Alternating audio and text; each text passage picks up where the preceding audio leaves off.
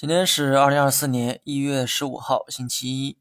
在市场表现较差的时候，北证五零呢一直都很坚挺。可短短两周时间，北证也从最高点跌去了百分之十八。苍天饶过谁？大 A 唯一让我挑不出毛病的地方，就是它的公平性。谁来了，结果都一样，只是早与晚的问题。北证的风险，早在去年十一月末啊就说过哈。当时我的判断呢是高位矩阵。这句话现在看来依旧适用，即便最近跌了很多，但我认为依旧存在交易层面的风险。最大的风险从来不是下跌，而是震荡，因为每轮震荡都会令人心存侥幸，总觉得后面的趋势会反转，结果趋势还没等反转，很多人的钱包先瘦了一圈儿。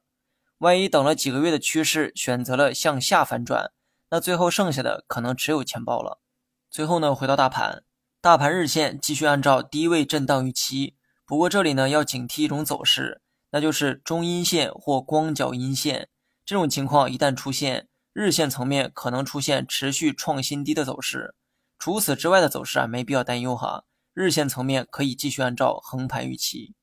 好了，以上全部内容，下期同一时间再见。